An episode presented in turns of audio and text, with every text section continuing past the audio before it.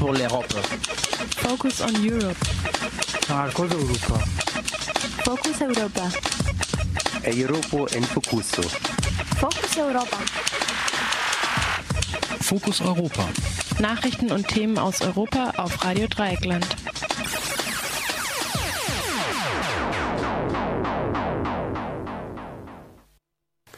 Ja, hallo und herzlich willkommen zum Fokus Europa Magazin bei Radio Dreieckland.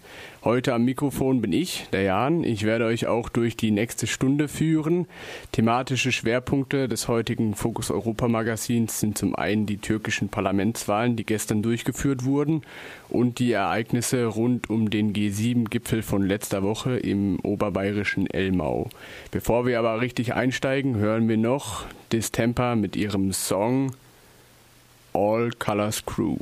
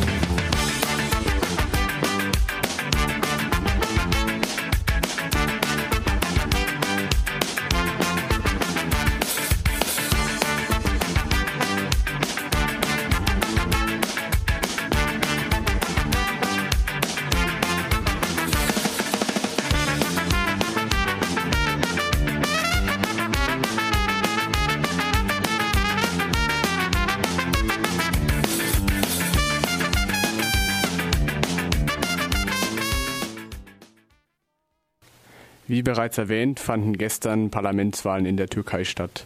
Im Vorfall der Wahlen jedoch schürte der türkische Präsident Recep Tayyip Erdogan einmal mehr die Spannungen in der Gesellschaft. Jüngstes Beispiel dieser Spannungen war ein Überfall rechtsradikaler Türken auf eine Wahlveranstaltung eines pro-kurdischen Politikers, bei dem ein Chauffeur, der Teilnehmer zu der Kundgebung gebracht hatte, schwerste Verbrennungen erlitt. Ihr hört nun ein Gespräch mit Can Cicek vom kurdischen Informationszentrum Civaka Asadi. Wie schon gesagt, am kommenden Sonntag sind Wahlen in der Türkei, die eine große Bedeutung haben für die, denke ich, für die Geschicke des Landes.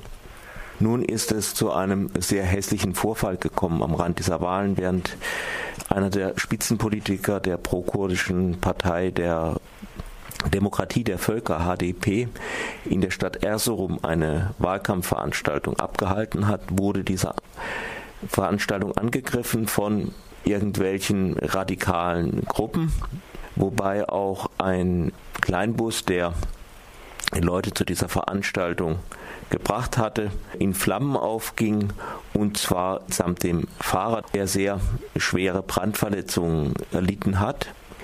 Ich habe jetzt am Telefon Can Cicek vom kurdischen Informationszentrum Chivaka Azadi. Hallo? Hallo. Hallo. also den Vorfall etwas näher erzählen?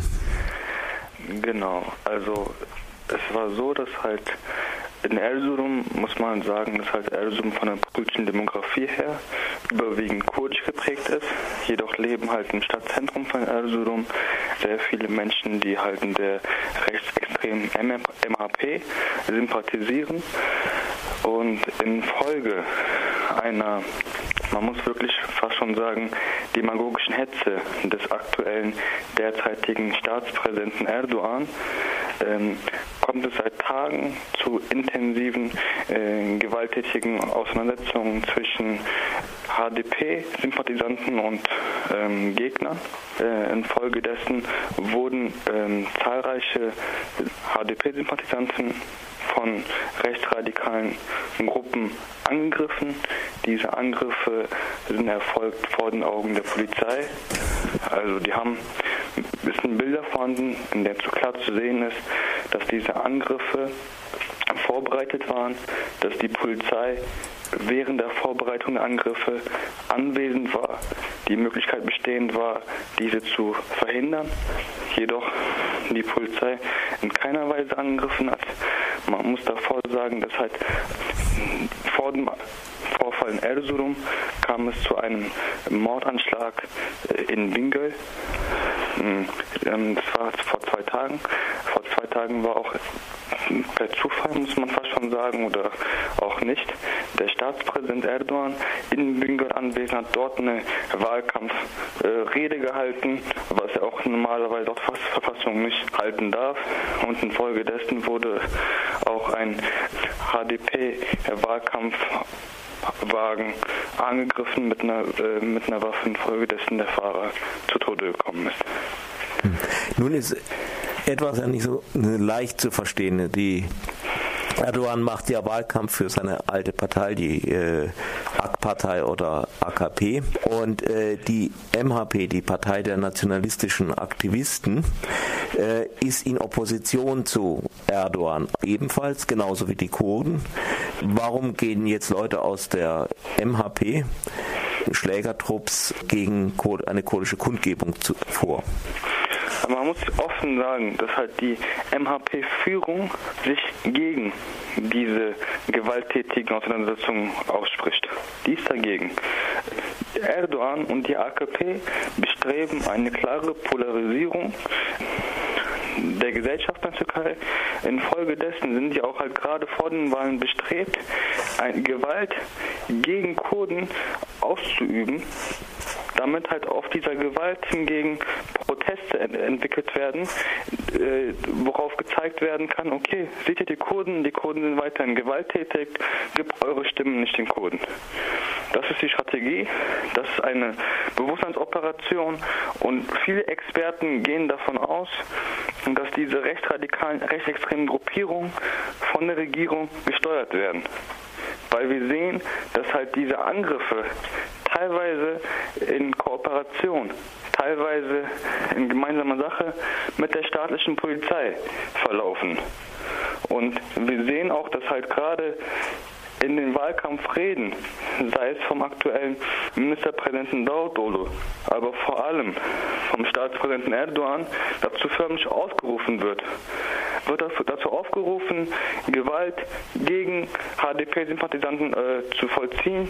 Da wird halt vor allem der ähm, Islam missbraucht, es wird vor allem die Religion, Religion missbraucht. Es wird gesagt, das sind alles Ungläubige, dem müsste man halt eine entsprechende Antwort geben. Es wird eine Frauenfeindlichkeit betrieben, es wird eine Feindlichkeit gegen sämtliche ähm, nicht ähm, türkischen Minderheiten betrieben, vor allem gegen die Aleviten.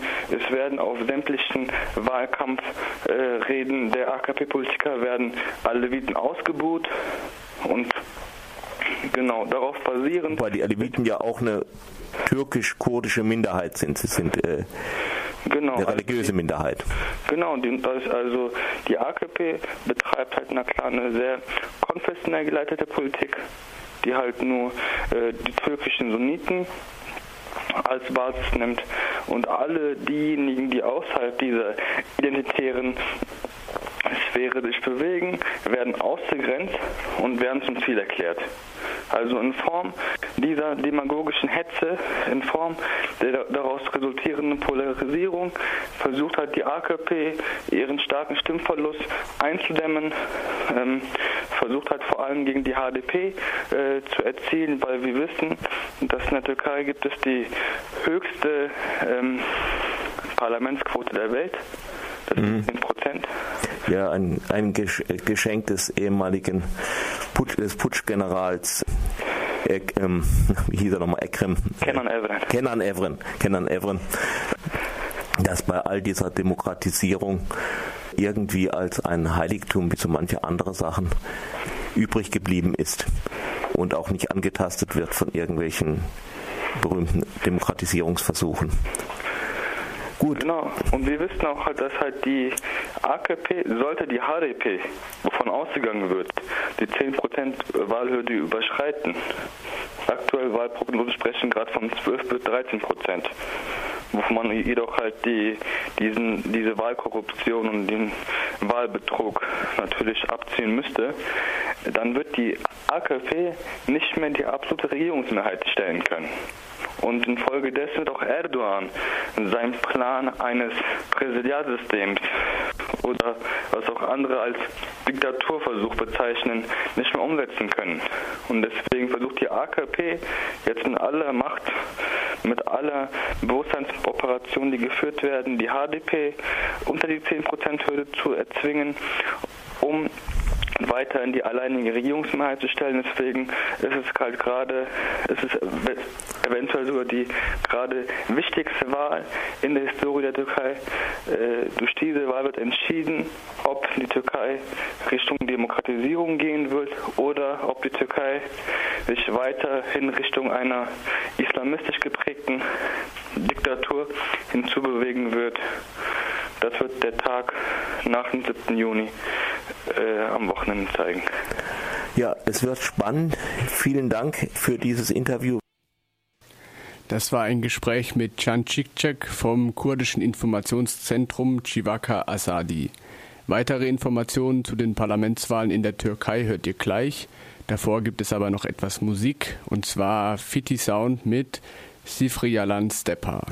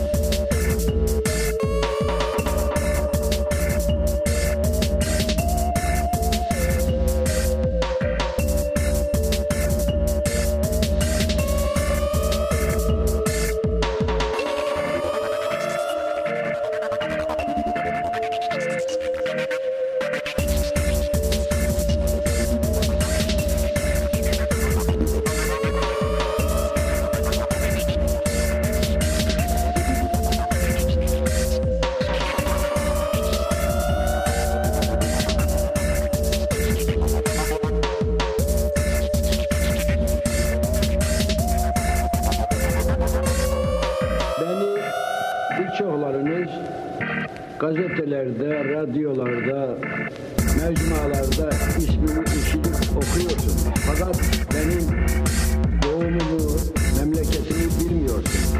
Ben lütfen sizlere kendi ağzımdan anlatacağım. Ben Şarkışlan'ın Sivri Alan Köyü'nde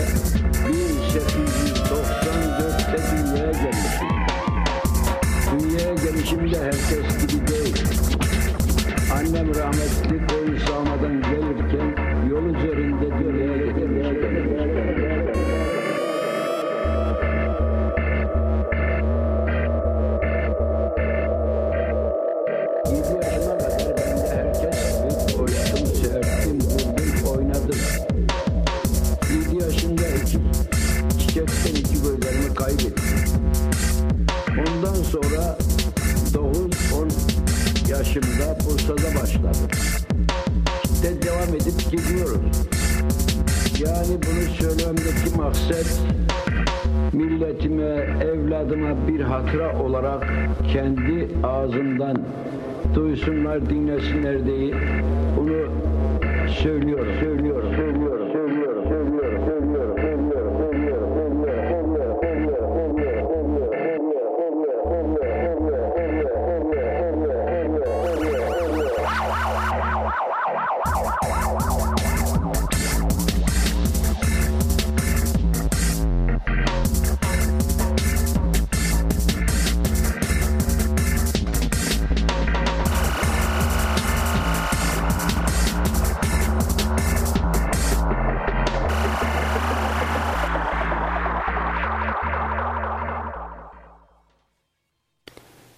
gestrigen Parlamentswahlen in der Türkei musste die regierende AK-Partei deutliche Stimmenverluste hinnehmen.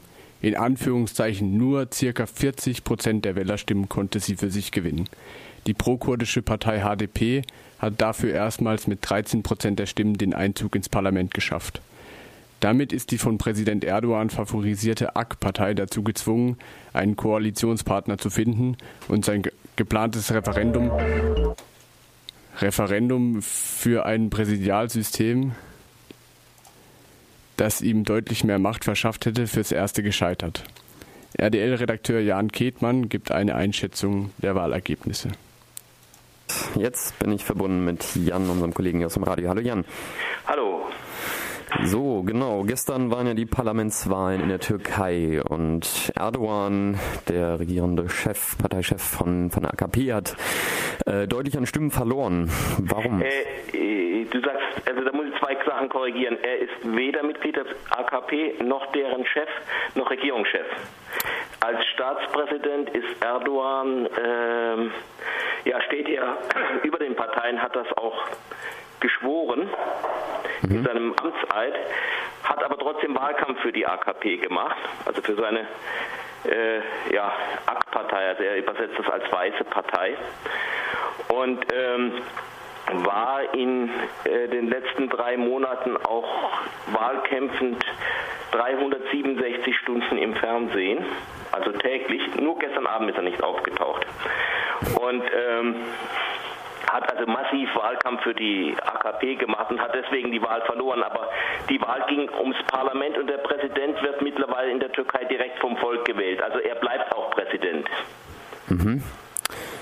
Genau, und ein wichtiger Bestandteil jetzt oder ein wichtiges Thema bei diesen Wahlen war ja eben, dass Erdogan auch dieses Präsidialsystem einführen wollte, also sozusagen seine eigene Machtstellung eigentlich ähm, ja, deutlich. Weiter ausbauen, die Verfassung schreiben. Mhm. Also was er inoffiziell macht, ist er praktisch zwar eigentlich nicht die Regierung führen darf, aber es schon fast tut. Ähm, das wollte er aufheben. Das ist völlig gescheitert. Also äh, es gibt irgendwie keine Möglichkeit mehr, das einzuführen. Das war allerdings hätte Erdogan eigentlich auch schon vor der Wahl merken können, dass das nicht so war, weil äh, die einzige Möglichkeit, die er wirklich hat, dies einzuführen, wäre eine Zweidrittelmehrheit im Parlament. Er könnte auch ein Referendum machen, wenn er mindestens 60 Prozent der Abgeordneten hinter sich kriegt. Also das hat er jetzt eh alles nicht.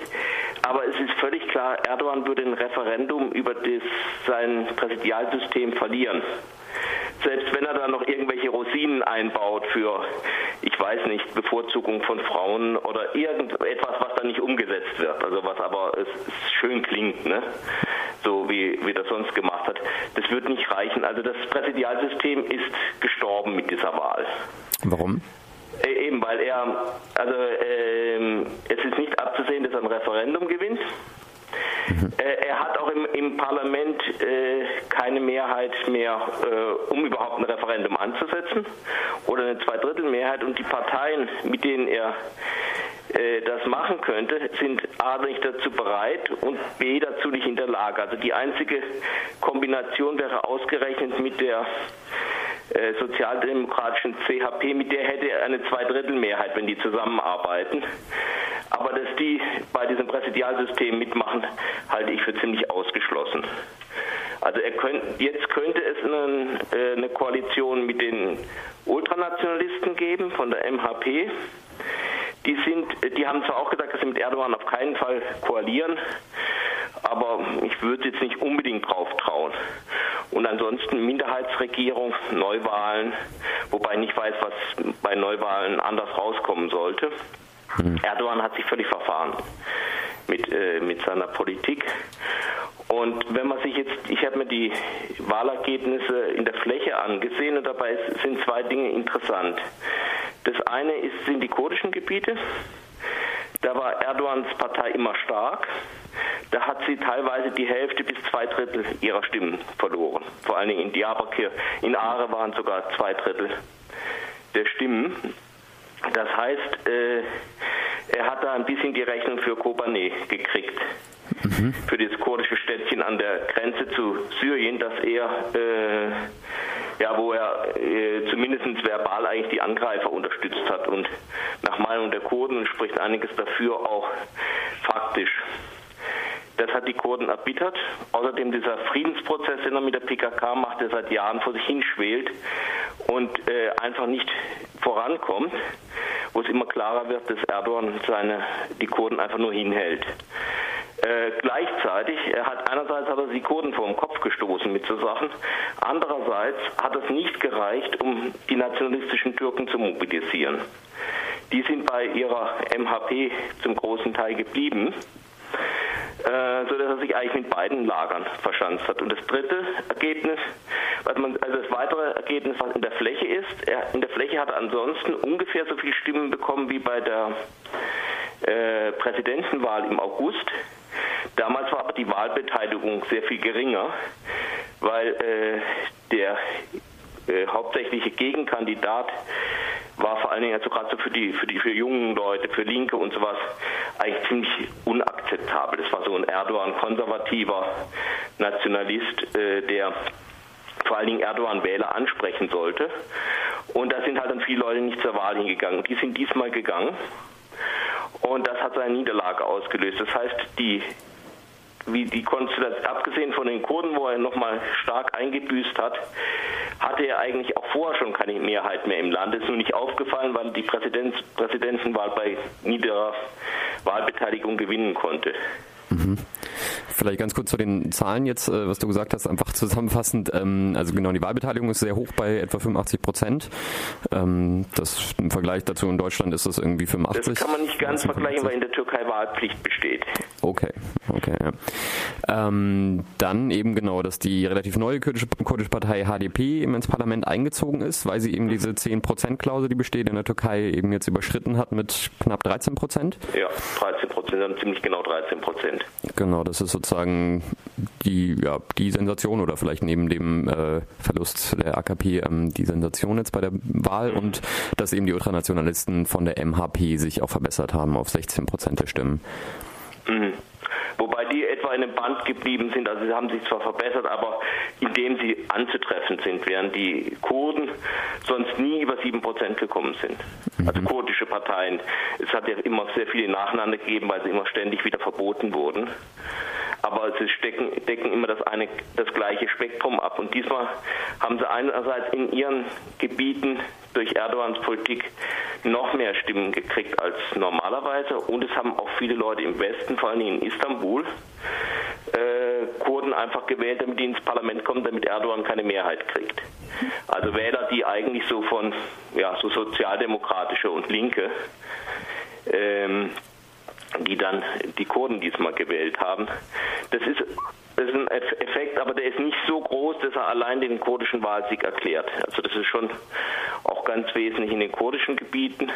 Und es bedeutet auch, dass die Kurden jetzt mit Selahattin Demirtas erstmals, also jetzt außer Öcalan, irgendwie einen, äh, einen Führer haben, der ja landesweit was zu sagen hat. Und das ist für die äh, kurdische Bewegung auch gut, dass sie nicht nur so an diesem Öcalan immer dranhängen. Äh, Finde ich positiv. Mhm. Also genau, vielleicht die Gründe, du hast gesagt, Kobani war auf jeden Fall ein wichtiger Grund jetzt, vor allem für den mhm. Sieg der Kurden. Ähm, dann eben diese Idee sozusagen oder ja, des Präsidialsystems, ähm, wogegen die Türken auch anscheinend votiert haben. Ähm. Gibt es noch andere Gründe? Ja, also diese ganz natürlich, also die Sache, was in diesem ganzen Gedi drin steckt, also dass er in die Lebensgewohnheiten der Leute eingreift, dass er äh, Frauen beleidigt äh, oder sein Stellvertreter oder ja, Arensch das gemacht hat und Erdogan äh, auch. Also diese, diese ganzen äh, ja, das, das, religiöse Sachen haben auch irgendwie nicht so gegriffen, wie, wie Erdogan gedacht hat wohl. Also er hat gerade in den kurdischen Gebieten einen extrem religiösen Wahlkampf geführt, wie er ihn übrigens vier Jahre vorher schon mal gemacht hatte, genau mit den gleichen Parolen. Und ähm, das hat anscheinend nicht genügend gezogen. Also in, gerade in den konservativen kurdischen Gebieten, da, hatte, da hat er noch ein paar Stimmen bekommen. Aber auch dort hat er verloren. Und im Westen ist es einfach auch so, dass eben die Gese-Bewegung so gerade bei, äh, bei jungen äh, ja, liberalen Türken oder sowas, da verfängt das nicht mehr. Also er hatte irgendwie so seine, bisschen mit Nationalismus und Religion, da hat er natürlich seine, seine Basis und äh, man muss ja auch sagen, dass in diesen 13 Jahren, die jetzt seine Partei an der Macht ist in der Türkei, hat sich auch wirtschaftlich einiges für die Türkei getan, auch wenn in letzter Zeit nicht mehr ganz so gut läuft. Das wirkt schon, er hat über 40 Prozent, aber eben auch nicht mehr. Die Ablehnung, also ist ganz stark auch durch diese Polarisierung des Wahlkampfes, die, die er immer betrieben hat, hat er auch einen ganz starken Block gegen sich, mit dem er jetzt nicht mehr, nicht mehr koalieren kann.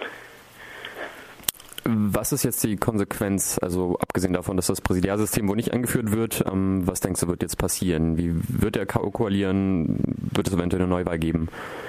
Äh, ist schwer vor, vorherzusagen. Es wird eine, also am meisten würde ich eben denken, dass, dass die AKP mit der MHP eine Regierung wird. MHP sind die Ultranationalisten. Ähm, das ist die Partei der nationalistischen Bewegung obwohl sie sich auch eigentlich anti-Erdogan festgelegt hat, halte ich für die wahrscheinlichste Lösung. Oder eine Minderheitsregierung mit dann irgendwann Neuwahlen. Nur ein neu gewähltes Parlament will auch nicht gerne Neuwahlen haben. Mhm. Äh, so ist auch die Frage, was es bringen soll. Das andere ist, dass äh, die Zusammenarbeit zwischen Erdogan und der neuen Regierung wird in jedem Fall schwer. Selbst wenn es, ein, selbst wenn es eine AKP-Regierung sein wird weil Erdogan alles immer bestimmen möchte. Und als Präsident hat er sehr großen Einfluss. Äh, also er kann zum Beispiel Neuwahlen ansetzen. Er kann Gesetze nicht unterschreiben. Er bestimmt äh, sehr viele Posten. Er hat Einfluss auf die Zusammensetzung des Verfassungsgerichts. Also man wird von ihm wahrscheinlich, er ist ein Kämpfer, noch einiges hören, wahrscheinlich versucht er einen Neuanfang nach ihm natürlich zu obstruieren. Äh, ich denke, die Türkei hat eine unruhige Periode vor sich. Wie bereit, so viel zu, zur aktuellen politischen Situation in der Türkei. Wie anfangs bereits erwähnt, liegt der zweite Schwerpunkt des heutigen Fokus Europa Magazins bei den Ereignissen und Protesten rund um den G7-Gipfel im oberbayerischen Elmau. Dafür hören, davor hören wir jedoch noch die Band Jetpacks mit ihrem Song Autumn Heat.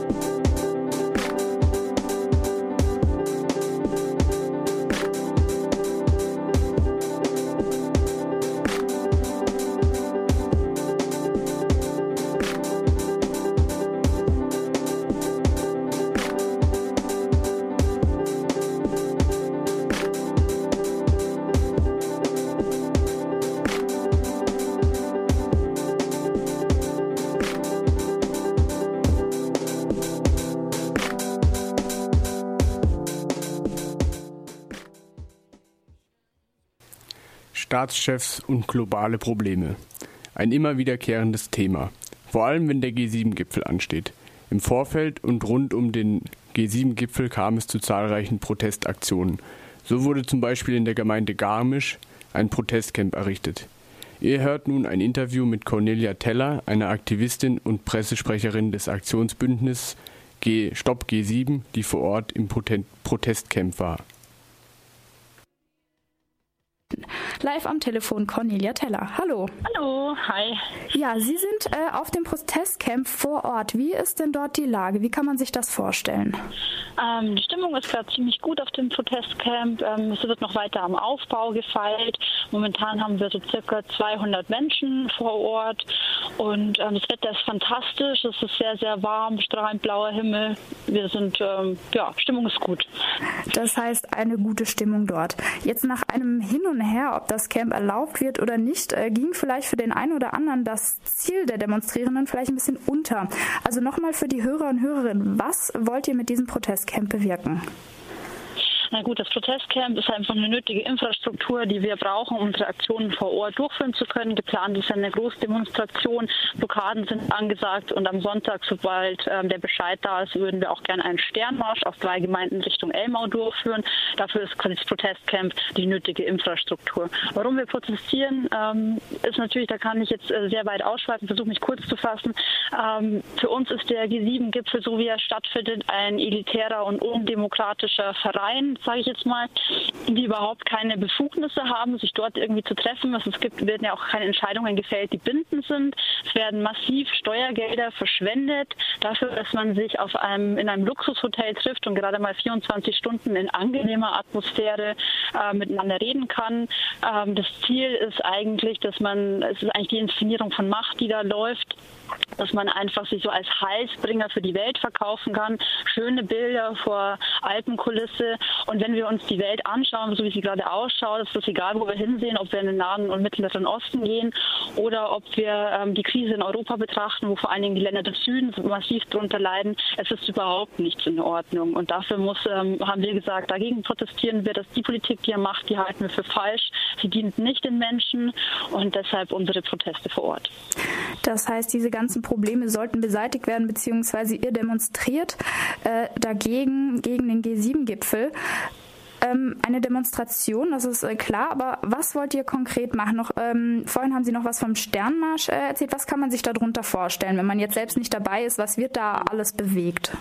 Also der Sternmarsch, also so wie er von uns angemeldet worden ist, ähm, sieht vor, dass wir von drei Gemeinden aus, das wäre Mittenwald, Garmisch und Kleis, Richtung ähm, Hotel Elmau gehen und dort dann quasi die, die Stränge zusammenführen, um uns im Protest direkt vor den Tagungsort zu tragen, direkt an Herrschenden heran. Das war unser Ziel. Wir hatten den Sternmarsch gemeldet. Ähm, der erste Bescheid kam, wurde in, in den weitesten Strecken verboten. Eine entsprechende Klage läuft. Das heißt, heißt, es ist noch gar nicht sicher, wie der Sternmarsch wirklich ablaufen wird. Genau. Also der Sternmarsch ist noch unser kleines Sorgenkind. Ähm, dafür sind wir natürlich sehr glücklich, dass das Protestcamp, ähm, dass das Verbot gekippt worden ist, dass es auch ohne weitere Auflagen jetzt erlaubt wird. Ähm, und die Großdemonstration in Garmisch ist auch genehmigt. Die startet wie vorgesehen am Samstag. Und am Freitag starten wir mit dem Internationalen Tag der Solidarität. Da werden wir im Bund, haben wir ein buntes Programm in Garmisch auf die Beine gestellt. Wir haben Rednerinnen ähm, aus vielen verschiedenen Teilen der Welt, wie aus Indien, aus Afghanistan, aus Lateinamerika, die zu den Themen Flucht, Asyl, Freihandel, ähm, Agrarwirtschaft sprechen werden. Das heißt, jeder leistet sozusagen ein bisschen was. Wir haben jetzt gesagt, die nächsten Tage, was so ein bisschen passiert. Das Protestcamp hat jetzt äh, heute begonnen. Unsere Camp AG, die sich um den Aufbau kümmert, bereits am Montag nach Garmisch gefahren ist, erste Infrastruktur dort abgeladen hat. Da war das Camp ja noch offiziell verboten verboten. Ähm, am Dienstag kam dann der Bescheid, dass das Verbot gekippt ist und seit Dienstag läuft der Aufbau ganz gemütlich. Wir rechnen ja erst ab Donnerstag bzw. ab Freitag mit dem großen Ansturm, sage ich mal, auf das Protestcamp. Viele kommen erst gegen Wochenende. Das heißt, heute ist mehr so das Organisatorische noch. Ja, wir haben heute schon eine erste Dauerkundgebung angemeldet. Da wird es auch Reden geben und ein bisschen Programm, aber es ist alles noch ähm, sehr ruhig. Was uns besonders freut, ist, dass es äh, wahnsinnig viele Menschen aus Garmisch gibt, die zum Protestcamp kommen, die Sachspenden und Geldspenden vorbeibringen, die Kuchen und Essen bringen, ähm, das Gespräch mit uns suchen. Wir werden sehr, sehr herzlich empfangen und das ist natürlich für uns sehr, sehr, sehr schön. Und jetzt für die Hörer und Hörerinnen, äh, jetzt vielleicht auch gerade aus Freiburg, die jetzt nicht kommen können, können Sie zu diesem Thema auch irgendwie einen Teil ja, dazu leisten? Ähm, ich denke, Solidarität ähm, kann vielfältig ausgedrückt werden. Ähm, wenn Menschen nicht kommen können, ähm, können wir das verstehen, das ist in Ordnung, aber in, eurem, in euren Strukturen, in euren Kreisen, in eurem Leben könnt ihr, können Menschen politisch wahnsinnig viel bewirken. Ähm, nach dem G7-Gipfel ist unsere Kritik nicht vorbei und wir arbeiten weiter politisch und von daher, das ist, eine, das ist mein Gruß nach Freiburg. Und noch zur Aussicht sozusagen die nächsten Tage, aber auch weiter in die Zukunft. Was ihr bewirken wollt, ist einerseits klar, aber was denken Sie, wird tatsächlich erreicht? Also wie stehen denn eure Chancen? Ich denke, ähm, was eines unserer Hauptanliegen ist, ist Widerstand sichtbar zu machen, sichtbar zu werden ähm, für die Gesellschaft, zu sagen, diese Politik, die hier gerade passiert, die ist nicht in Ordnung, vollkommen inakzeptabel. Ähm, wir wollen die Bilder in die Welt senden, dass sich Protest formiert, dass Widerstand am Leben ist. Wir wollen unsere Inhalte transportieren. Das ist so, glaube ich, das große Ziel und das äh, für Garmisch und da sind wir, oder für Elmar und da sind wir guter Dinge, dass wir das auch sehr schön hinkriegen werden. Um den G7-Gipfel in Bayern haben sich über das Wochenende breite und pro bunte Proteste gebildet. Radio Dreieckland mit, hat mit einem Sprecher von Attac und mit Mitgliedern des Motorradclubs Coole Wampe gesprochen. Themen waren die Stimmung bei den Protesten und bei der Bevölkerung sowie die, sowie die Themen und die Rolle, welcher der Gipfel in der aktuellen weltpolitischen Lage einnimmt.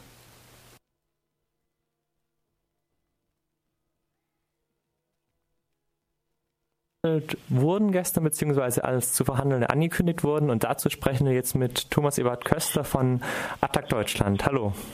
Hallo, guten Morgen.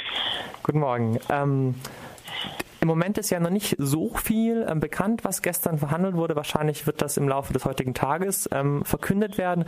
Es gab ja aber im Vorfeld ähm, sehr, sehr viele Äußerungen von verschiedenen Seiten, was denn ähm, Themen sein werden und was. Und einige Positionen ja ähm, vorab in den Medien zum Teil ja auch sein etwas abgesteckt. Ähm, und eins der großen Themen, damit möchte ich eigentlich auch gleich mal einsteigen, ist, sind die Verhandlungen mit Griechenland. Und zwar ähm, wurde da ja von Jean-Claude Juncker gesagt, ähm, also von Seiten der, der Zentral, nein, nicht der Zentralbank, aber der EU-Behörden, dass dass dieses Paket, was jetzt für Griechenland verabschiedet werden soll, was der Griechenland sehr stark sagt, es sei massive Einschränkungen, einen großen Spielraum bieten würde von Verhandlungen. Können Sie dazu was sagen? Also inwiefern ist dieser Spielraum, der da ähm, versprochen wird ähm, von Seiten der Troika letztendlich vor allem denn überhaupt ähm, vorhanden oder inwiefern ist das die Pistole auf der Brust? Also wir erleben ja seit Wochen in den Verhandlungen immer dieses Wechselspiel, das einerseits äh, von den Institutionen gesagt wird, naja, es gibt Möglichkeiten für Griechenland ähm, aus der Situation rauszukommen und im nächsten Moment werden wieder, wird wieder die Pistole auf die Brust gesetzt, wird also gefordert, Reformen, äh, nicht Reformen, sondern äh, weitere Kürzungsmaßnahmen durchzuführen im Sozialbereich, im Bereich der Löhne und der Renten. Und insofern wird jetzt auch wieder die Intervention von Juncker und auch die Debatte, wie sie Merkel mit eingebracht hat, wieder dazu genutzt, weiter Druck auf Griechenland zu machen äh, und Griechenland äh, da überhaupt keine Entwicklungsmöglichkeit oder eine Chance zu geben, aus der Situation herauszukommen. Und welche Rolle spielen da ganz konkret die ähm, G7 oder diese G7-Gipfel?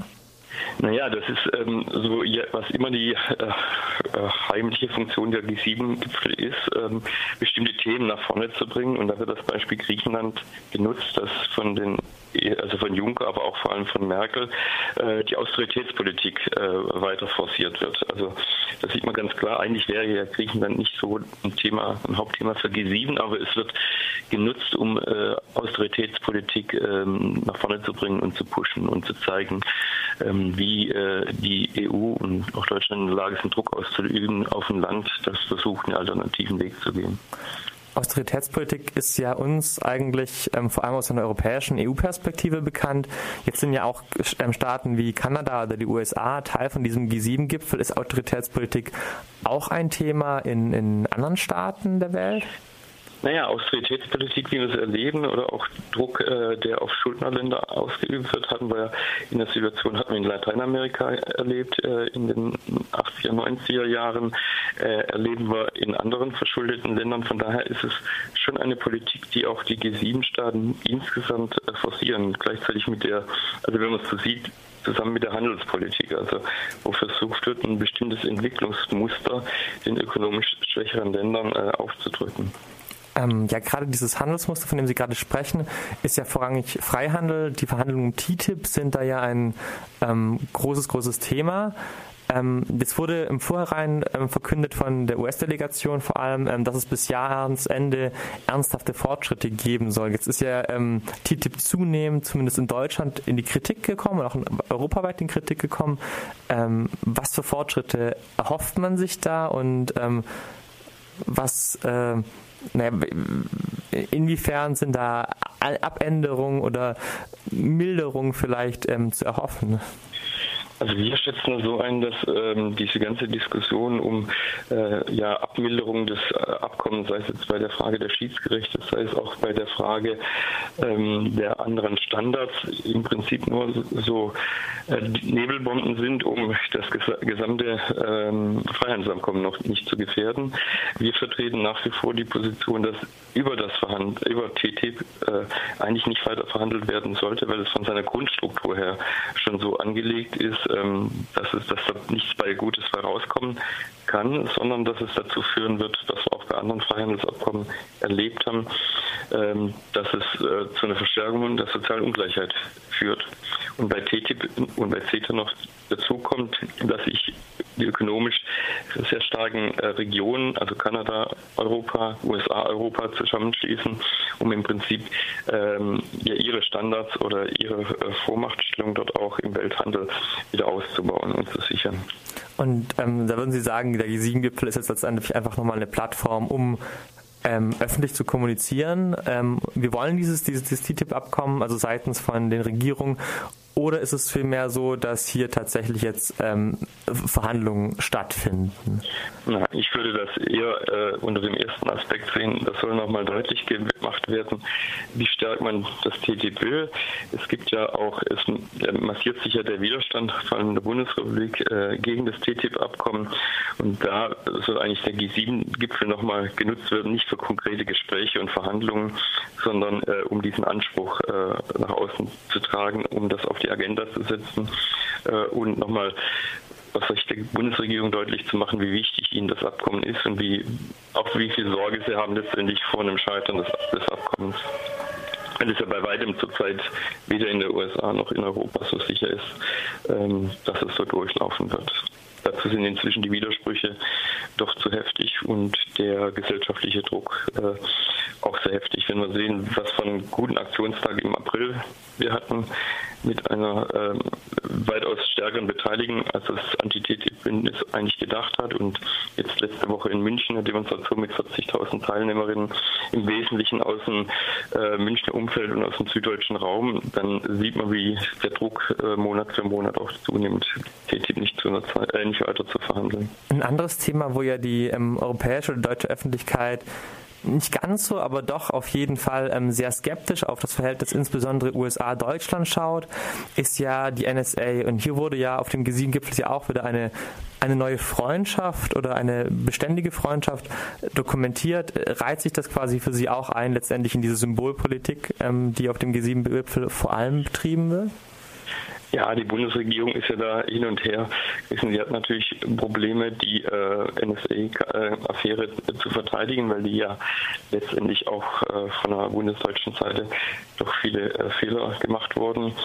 Ähm, und also und andererseits äh, zu gucken, dass wir, was im Zusammenhang mit TTIP selbstverständlich wichtig ist und auch in der Frage der Ukraine-Frage, man gleichzeitig den Schulterschluss mit der USA sucht und nach außen hin dokumentieren will. Ich denke, also auch diese Frage der unverbrüchlichen Freundschaft hat schon was mit der Gesamtkonstellation zu tun, dass angesichts einer eher multipolaren äh, Welt inzwischen mit starken China, starken Brasilien, starken Indien, man versucht nochmal ähm, ja, alte Blöcke zusammenzubinden. TTIP ist ja wenn man TTIP und CETA zusammen sieht, ist das ja eine bestimmte Region, die das umfasst.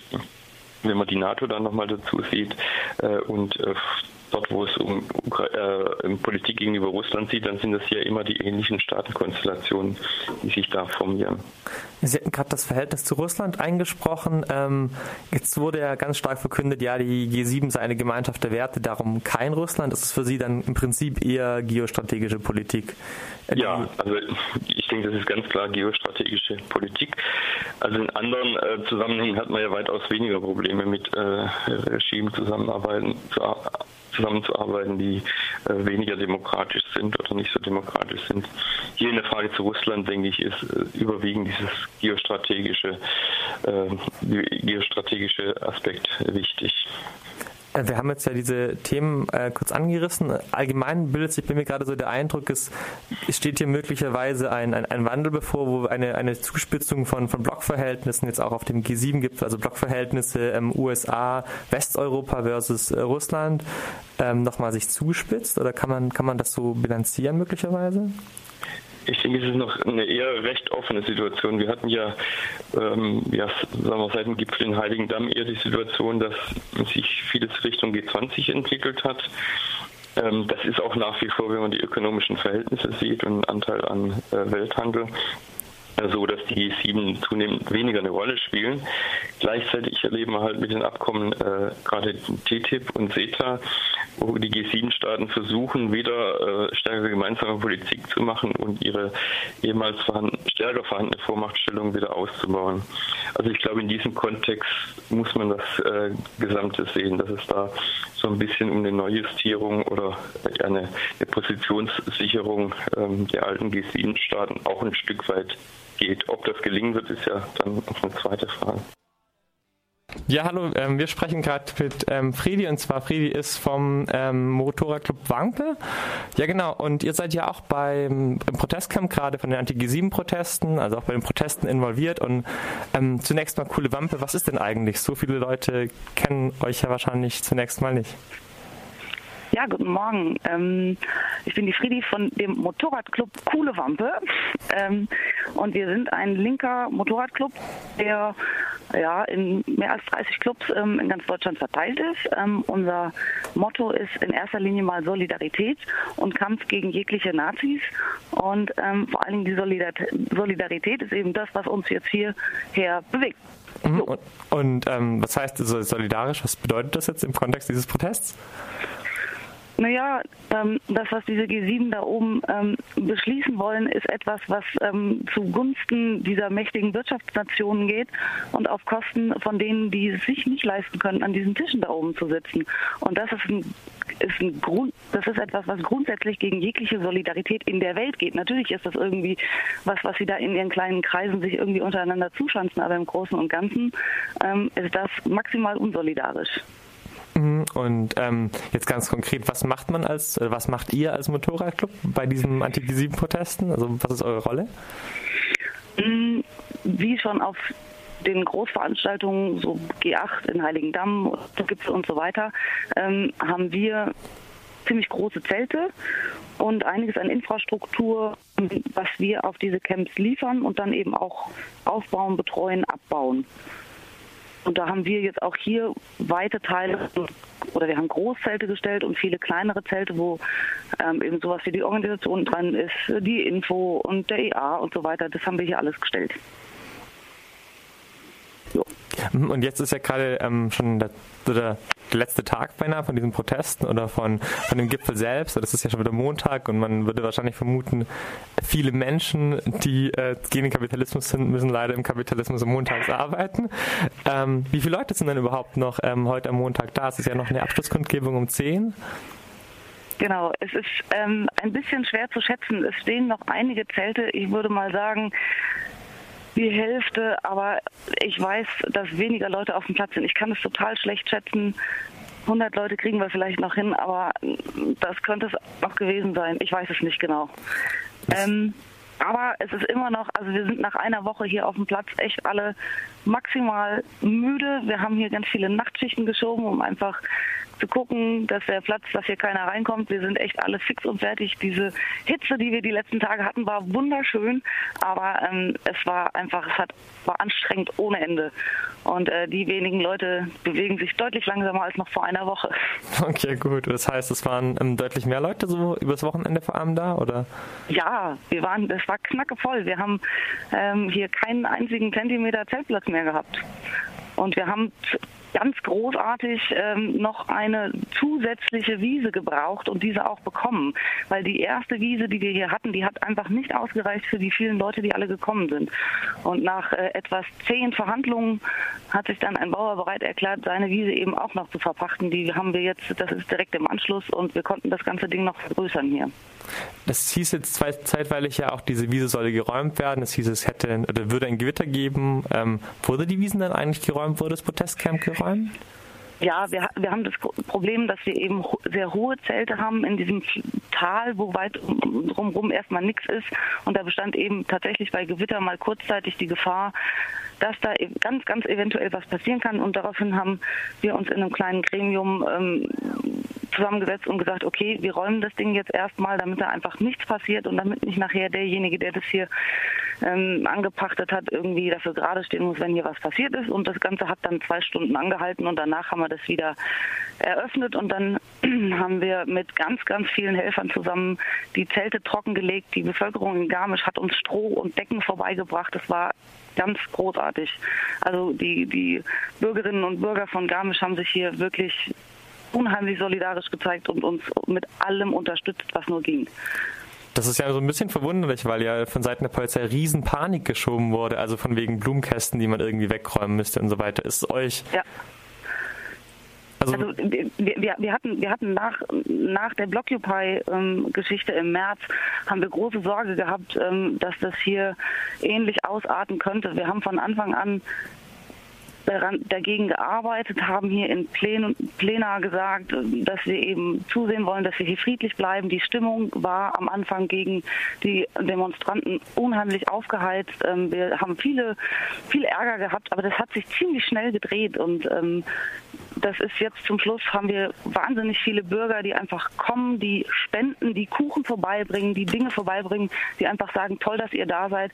Also die Stimmung seitens der Bürger ist hier wirklich vom maximal negativen ins richtig positive, glaub, würde ich so beurteilen, von hier vom Camp aus ähm, hat die sich gewendet. Das waren ein paar Eindrücke einzelner Aktivistinnen und Aktivisten rund um die Ereignisse des G7-Gipfels. Wir nähern uns auch schon dem Ende der heutigen Fokus, des heutigen Fokus Europa Magazins. Zum Schluss hören wir nochmal Fitty Sound mit Corpus Colossus Multifunction. Ne ağlıyordu? Neden ağlıyordu?